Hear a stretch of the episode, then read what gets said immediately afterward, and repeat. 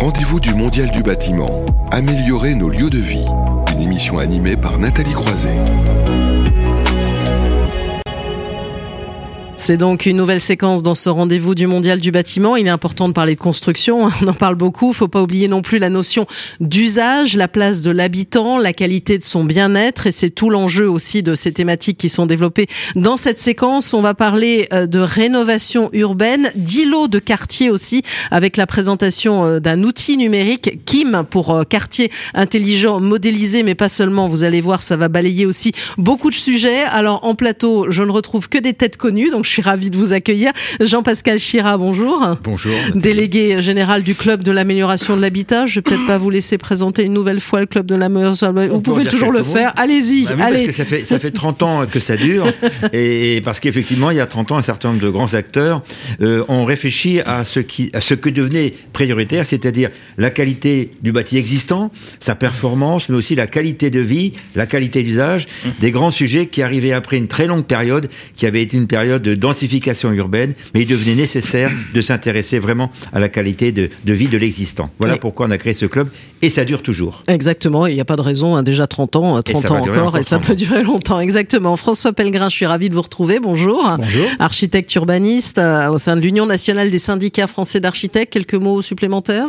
Écoutez, euh, non, je pense qu'on va développer. En dehors du fait que vous êtes ravi d'être ici. Bien sûr, ravi d'être ici et, et, de pousser ensemble avec euh, les partenaires qui sont présents des belles idées. Exactement. Et donc, on va en parler. Et puis, notre troisième intervenant, Sébastien Delpont. Alors, bonjour. Bonjour. Merci, un directeur associé de Greenflex et aussi fondateur d'Energy Sprong France. Alors, vous n'étiez pas là parce que je sais que vous avez une matinée chargée, mais nous avons parlé pendant 30 minutes de ce qui se passe en ce moment à Waterloo. Donc, Energy Sprong, je peux vous dire qu'ils en ont fait de la pub. Hein eh ben tant mieux. Voilà, exactement. Merci à eux. Non mais je pense qu'il y a un sujet qui est clé et c'est important de partager ensemble. Hein. C'est que réussir cette décarbonation de la société, ça va être profondément un sport collectif. Et donc c'est important que beaucoup de professionnels de regard, d'horizons variés, euh, en discutent et débattent des bonnes façons de l'accélérer. Voilà, bah vous avez dit le bon mot parce que le fil conducteur, on a commencé avec un climatologue, un Hervé Le Treut, on a parlé de décarbonation de l'acte de construire, on sait vraiment le, le, sujet qui est le fil conducteur de, de, cette matinée. Alors, on en arrive à notre sujet autour d'un groupe de travail hein, qui a été euh, euh, mis en place ça il y a deux ans Opéra ah, EU, c'est ça oui, exactement voilà. ouais, voilà. D'une manière générale, le, le, le club de, de l'amélioration de l'habitat travaille sur plusieurs axes. Un qui est celui des études au sens large, économique et, et notamment l'approche du comportement des, des, consommateurs, mais aussi euh, des réflexions partagées sur toutes les solutions qui permettent de densifier, de massifier la rénovation au sens large, l'amélioration de la rénovation au sens large du parc résidentiel. Mmh. Voilà.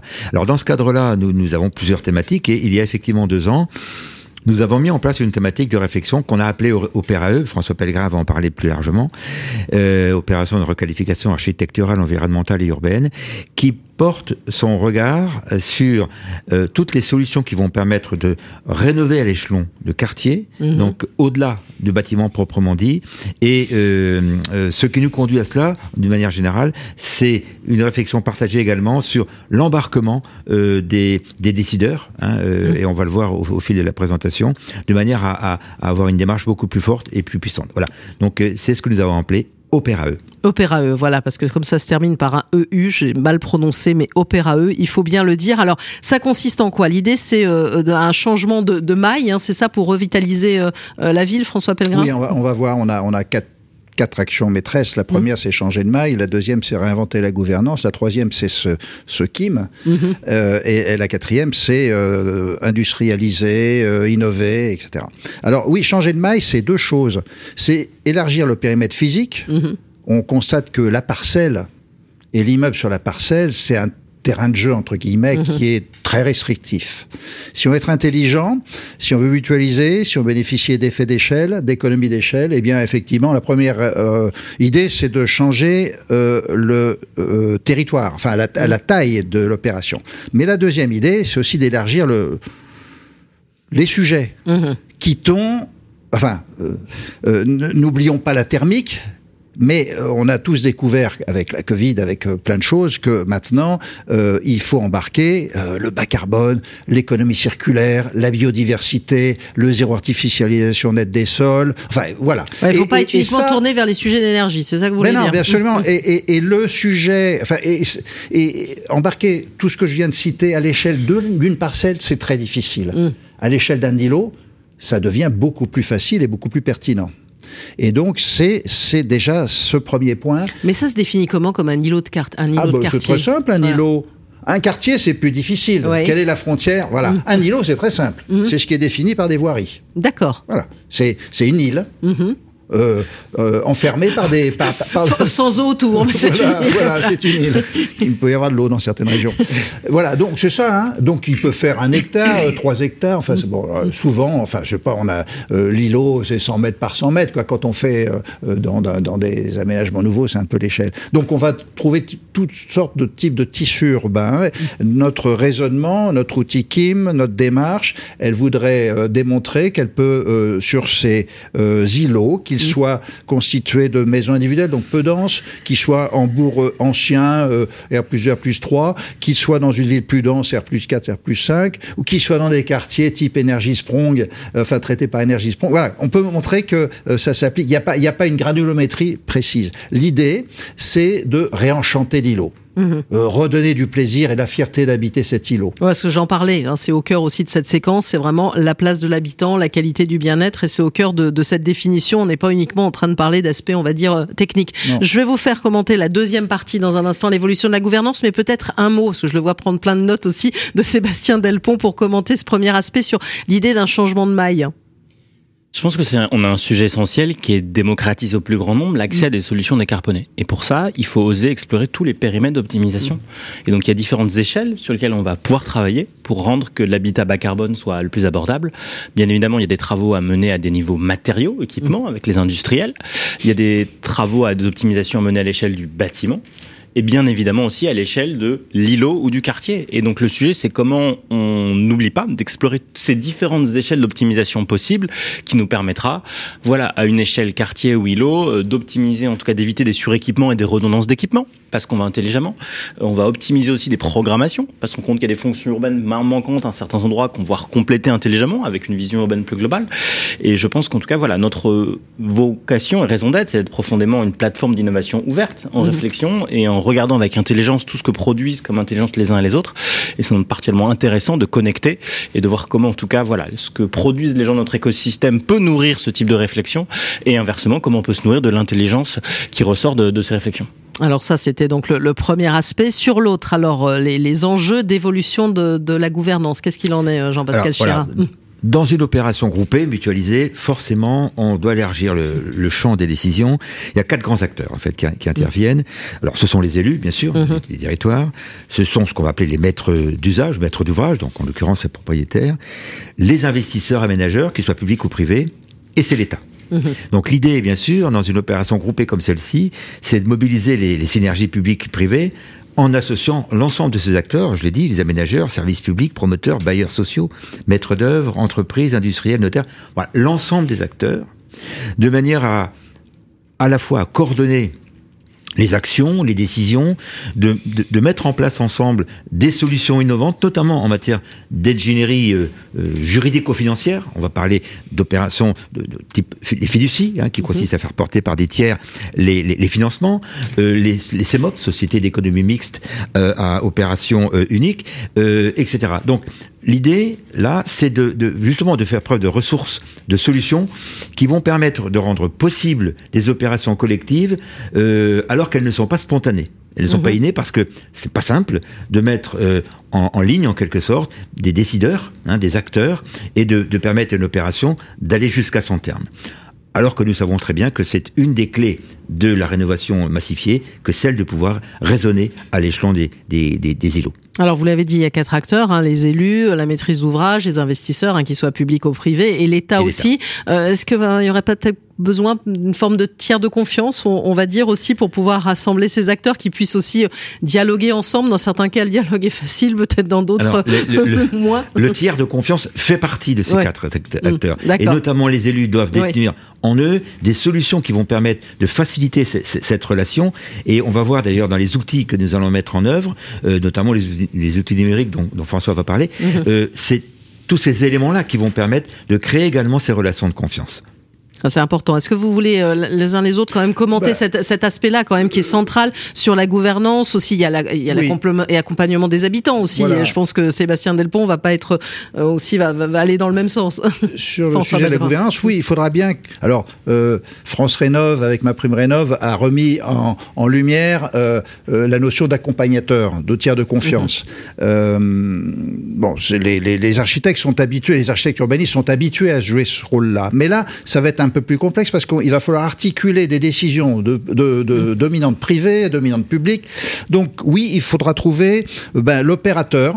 Euh, qui a euh, la confiance de tous ses copropriétaires euh, ou propriétaires publics s'il y en a. Donc, euh, mais, mais dans le jeu des acteurs, quand on fait, quand il y a des AC, quand il y a des voilà, tout, tout, ce sont des rôles parfaitement connus, parfaitement identifiés. Donc n'est pas inquiet là-dessus. Euh, il n'y a pas un métier nouveau à, inventer. On saura trouver cet homme, mais il faudra effectivement un pilote dans l'avion. Mmh. Sébastien Delpont partage complètement les points de, qui ont été évoqués et avec un peut-être un élément complémentaire, c'est qu'il y a des changements qui vont devoir faire en extra-organisation, qui vont travailler ensemble, mais qu'aussi à l'intérieur des organisations même des changements.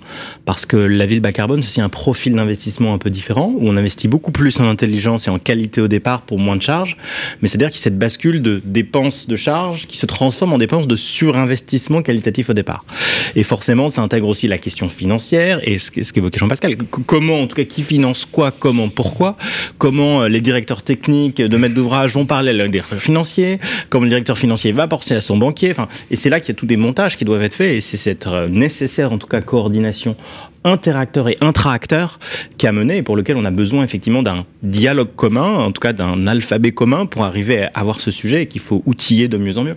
Alors outiller, puisqu'on parle d'outils, on va parler aussi des outils numériques, hein, parce que quand on parle de transition écologique, il y a aussi la transition euh, numérique. On a commencé, j'en ai parlé en introduction de cet outil numérique euh, KIM hein, pour quartier intelligent modélisé. Alors ça se situe, euh, François Pellerin, entre le, BIM et le SIM, c'est ça pour bah voilà, c'était pas facile, pas difficile et très tentant d'inventer ce, ce, nouvel acronyme comme quartier intelligent modélisé. Euh, alors, les acteurs de la construction connaissent bien le, le, le, BIM, hein. mhm. une maquette numérique, donc une représentation 3D du projet, mais hyper renseignée, dont le but est d'être partagé enrichi au fur et à mesure de l'évolution du projet et de euh, l'entrée en vigueur des différents métiers qui euh, concourent à la réussite d'un projet. Bon, ça c'est à peu près identifié et connu au niveau du bâtiment. Euh, le faire au niveau du, du, quartier ou de la ville, c'est un petit peu plus compliqué, mais c'est possible. Euh, notre objectif, c'est d'avoir une modélisation 3D réaliste du projet. Alors, mmh. j'en profite pour dire attention à l'effet waouh que l'on trouve sur certaines propositions de, de, d'acteurs qui exploitent les open data mhm. et qui vous livrent euh, comme ça toute votre ville en 3D. Vous dites ah c'est génial, bah, la moitié du travail est fait. Euh, quand vous zoomez dessus, on, entend l'architecte qui ah bah, parle. mais quand vous zoomez dessus et que vous allez jusqu'à votre parcelle, euh, c'est peut-être globalement juste, mm. mais c'est quand même totalement faux à l'échelle de la vraie précision qu'un projet réclame. Donc mm. voilà, nous, on va requalifier ces données. Si jamais on s'appuie sur ces open data, on va les requalifier.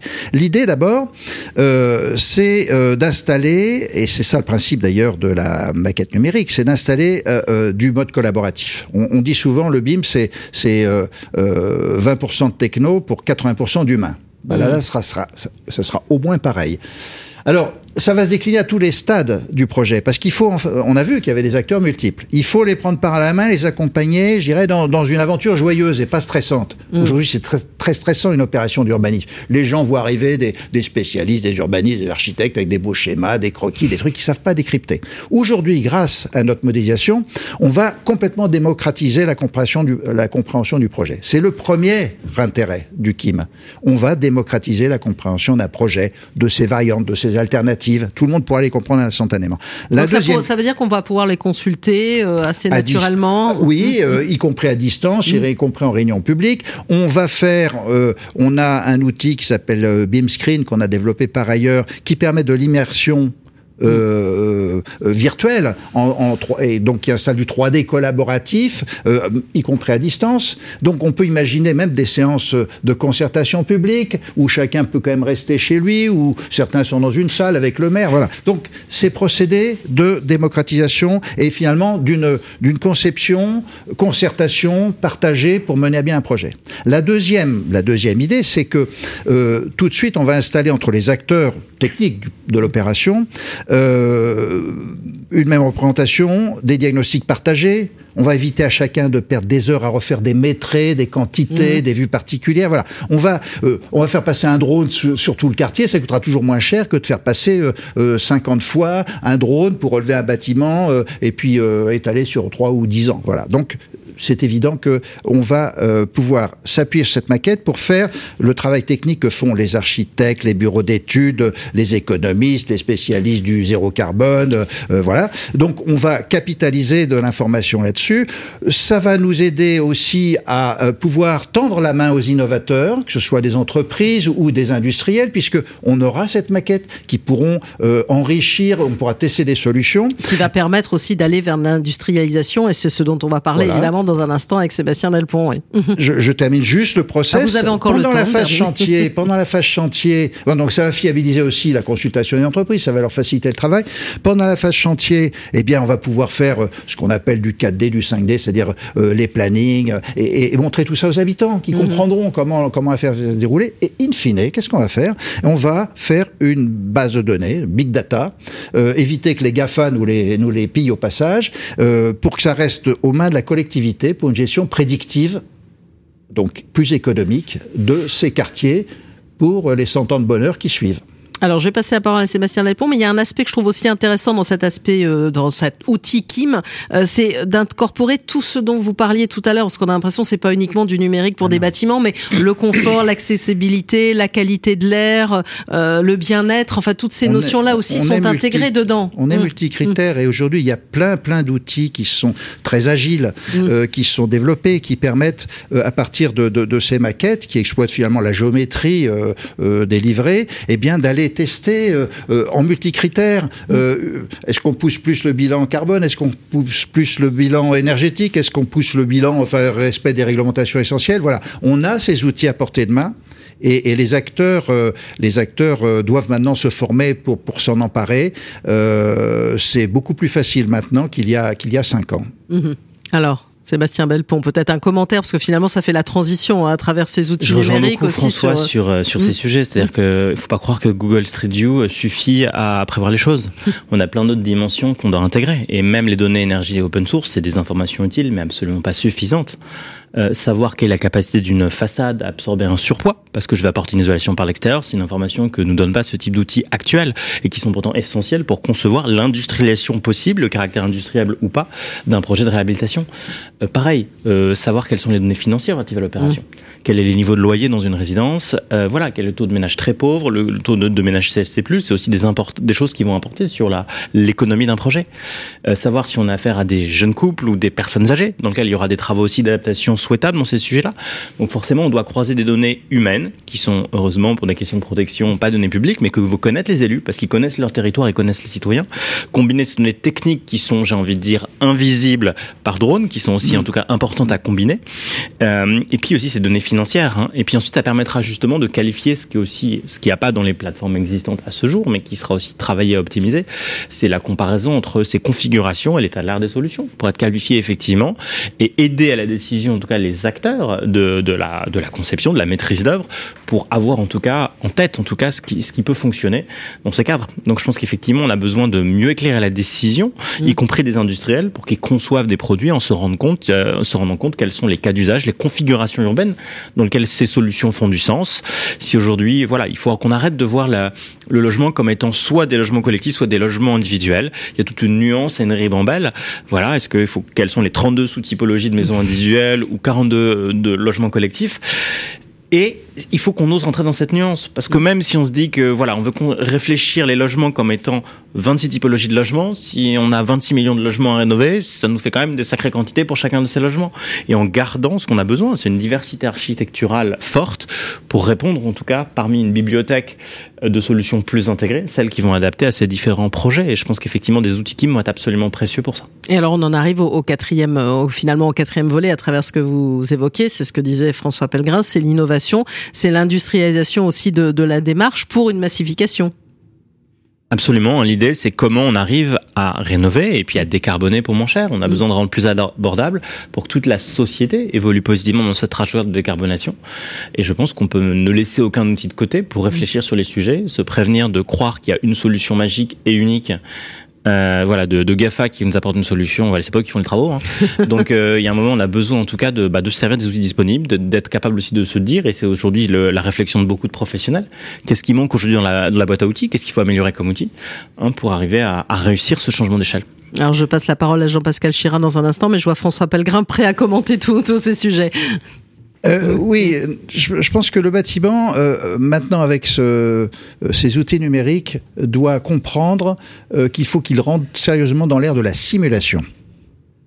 je trouve qu'on passe assez rapidement à l'intelligence artificielle en, en chantant des, des, étapes. On va voir, comme le dit Sébastien, que avec cet outil, on va pouvoir stimuler nos neurones parce que pratiquement en temps réel en pouvoir euh, explorer tiens tel tel système que j'ai trouvé sur tel sur tel site. On va pouvoir comparer des mhm. densités des formes urbaines voilà. Bon, ces pratiques sont quand même pas euh, monnaie courante, et, et, là, il y a l'occasion de moderniser, de révolutionner nos pratiques pour euh, un résultat qui est euh, euh, la cible numéro un, c'est, encore une fois, réenchanter ces îlots, redonner du bonheur et de la qualité aux habitats qui aujourd'hui sont évidemment conçus depuis 50 ou 100 ans, ne répondent absolument pas aux objectifs d'aujourd'hui, mais on peut les requalifier. Voilà, donc on a passé en revue hein, les quatre grands axes d'Opéra E, hein, opération de requalification architecturale, environnementale et urbaine, le changement de maille, l'évolution de la gouvernance, les outils numériques et aussi l'industrialisation. Alors c'est quoi les, les perspectives, Jean-Pascal Chira Bon, d'abord je voudrais, je voudrais un, peu pour, ajouter quelques éléments, rappeler euh, quelques quelques points euh, sur l'aspect vertueux d'une démarche collective. Bon, d'abord rappeler euh, que des, des grandes opérations comme ça, des grands programmes d'État existent déjà, mhm. euh, euh, comme Action Cœur de Ville, Petite Ville des Demain, qui sont des, des, des, des opérations nationales qui vont se poursuivre, d'ailleurs au-delà d'ailleurs même de la mandature actuelle. Et euh, ça, c'est un premier point. Rappelez également que dans des opérations groupées telles que celle-ci, on doit pouvoir tirer un, une optimisation, un profit, des économies d'échelle au travers justement par la mutualisation. François en a parlé un petit peu. gagner sur les coûts, optimiser les coûts, gagner sur les qualités, gagner sur, la, sur les délais, etc. Et donc tout toutes ces opérations doivent permettre finalement de rendre peut-être plus réalisables, mhm. non pas plus rentables, mais plus faisables, des opérations qui autrement pourraient buter sur des questions, euh, des questions financières, des, questions de rentabilité. Donc ça, c'est important de, rappeler que en élargissant le, spectre à l'échelle d'un élo de quartier, on rend réalisables ces opérations. On produit de l'économie, on produit de l'économie, on construira, on réhabitera moins cher. Mm. Avec notre dispositif, on espère bien faire moins 10, moins 15, peut-être moins 20, enfin voilà. Voilà, on ose le dire. on ose le dire, mais souvent, souvent on, on bute sur, sur, des questions de retour sur mm. investissement, si bien que ces fameux investisseurs aménageurs bah, n'y vont pas, et, euh, et l'État n'est pas non plus là que pour payer des déficits. Donc il faut pouvoir trouver une espèce de, de bon consensus d'intérêt partagé, et en travaillant encore une fois à une échelle plus large, on voit qu'on peut y arriver. Mm. Bon, alors un point également euh, que, que, je veux ajouter parce que c'est vraiment euh, la, la, philosophie même du, du club de, de l'amélioration de l'habitat, c'est de voir à l'échelon large euh, l'amélioration de la qualité de vie aussi bien dans son propre habitat que dans mm. son quartier que dans sa ville, parce que on le voit bien, euh, pour enclencher la décision des, des décideurs, des, des, des maîtres d'ouvrage, d'usage, et euh, que, ce soit d'ailleurs les, gens en résidence ou même dans le tertiaire, il faut trouver un intérêt. Il faut trouver un intérêt, un plaisir à, s'engager. Et en, décrivant des modes de vie euh, qui seront plus agréables, hein, en répondant à toutes ces questions, eh bien, on, incite plus facilement à la décision. Voilà. Et donc, euh, inévitablement, pour tenir les objectifs qui, que, nous nous fixons au plan national, hein, que ce soit sur la, la, rénovation énergétique, que ce soit sur l'adaptation du logement pour le vieillissement de la population, il faut pouvoir embarquer des décisions, il faut pouvoir créer une relation de confiance avoir une capacité de le financer et rassembler les expertises. Voilà toute la, la démarche que nous portons euh, au, au, sein du, du club de l'amélioration. Et alors prochaines étapes Alors on a, on souhaiterait bien trouver. Je vais repasser la parole à François. Oui, on, des, des, pistes d'action. Voilà. On a quelques idées, mais on peut peut-être les repréciser, François. Oui, François on a, on a euh, évidemment euh, des contacts avec des, des, des, mairies pour essayer de trouver des, je veux pas dire des terrains de jeu parce que ça fait un peu ludique, un peu trop ludique, mais mais des Comme champs d'application pour faire des démonstrateurs. Absolument. Voilà, on en est là. On en parle avec l'ADEME. On en a, bah, beaucoup de beaucoup de d'acteurs, que ce soit au niveau de l'État ou au niveau de collectivité locale, s'intéressent à notre démarche. Donc il faut arriver à trouver euh, quelques quelques sites pour faire de belles démonstrations sur la pertinence de cette démarche qui va produire euh, de l'économie et de la qualité.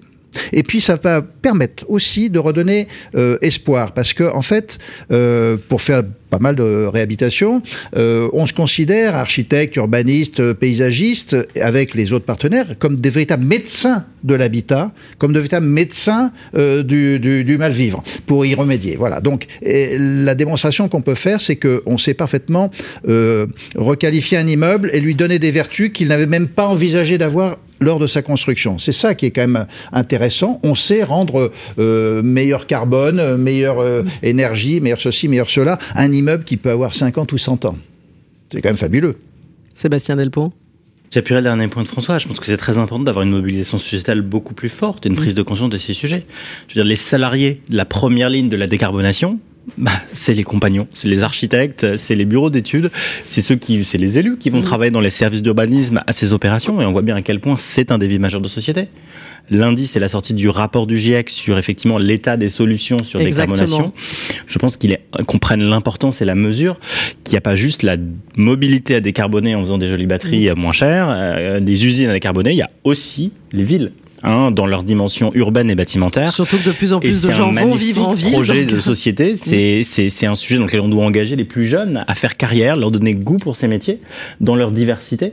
Dire c'est évoqué dans par d'autres en tout cas euh, avec ces notions olympiades, mais on a un sujet majeur en tout cas de donner goût à ce que demain des beaux projets de recherche, de développement et d'innovation soient portés euh, sur, sur ces dimensions. Alors un mot, Jean-Pascal Chira, donc on a bien entendu l'appel. Hein. S'il y en a qui sont intéressés, qui n'hésitent pas à revenir vers vous, c'est ça, allez-y. Merci, bah, je, je, je, vais me permettre de, de, de conclure. Vous remercier euh, Nathalie de nous donner la, le moyen d'exprimer ce sujet. Mais merci aussi à, à Guillaume Loiseau, euh, le patron du Mondial, parce qu'effectivement, tous les mois, nous avons l'occasion de pouvoir exprimer des, des sujets euh, variés, et c'est avec grand plaisir. Nous nous retrouvons d'ailleurs dans le cadre du, du salon. Donc, une fois de plus, nous avons pu apporter quelques, idées, quelques propos, quelques projets, quelques recommandations pour améliorer finalement la, rénovation euh, de l'habitat, améliorer la, qualité de vie au, au, sein des habitats, puisque encore une fois, c'est la raison d'être du club de l'amélioration de l'habitat depuis 30 ans et ça va durer. Voilà, c'est pour ça aussi qu'on veut dédier cette séquence et ne pas être que dans des, on va dire, des aspects très techniques, mais ouvrir sur sur ces sujets-là qui sont évidemment centraux. Merci à vous, Jean-Pascal Chira, donc délégué général du club de l'amélioration de l'habitat, à François Pellegrin, architecte urbaniste, et puis à Sébastien Delpont, notamment fondateur d'Energy Sprong France. Je recevrai à nouveau avec grand plaisir, hein, puisque j'espère qu'on est parti encore pour pas mal d'émissions. On va marquer une pause et puis avoir la séquence construction 4.0 qui va rejoindre finalement ces sujet-là, je vous ai dit, c'est en filigrane avec euh, la notion de coût global dans l'immobilier et comment le hors-site aussi peut réduire les coûts d'exploitation. Et on aura d'ailleurs un des auteurs avec un E, auteur E, si je puis dire, euh, du ce fameux euh, sixième rapport du GIEC. Donc, vous voyez, c'est vraiment euh, le sujet de climat est en filigrane ce matin. On se retrouve dans un court instant. Les rendez-vous du Mondial du bâtiment. Améliorer nos lieux de vie, une émission à retrouver et à réécouter sur le site de Bâti Radio.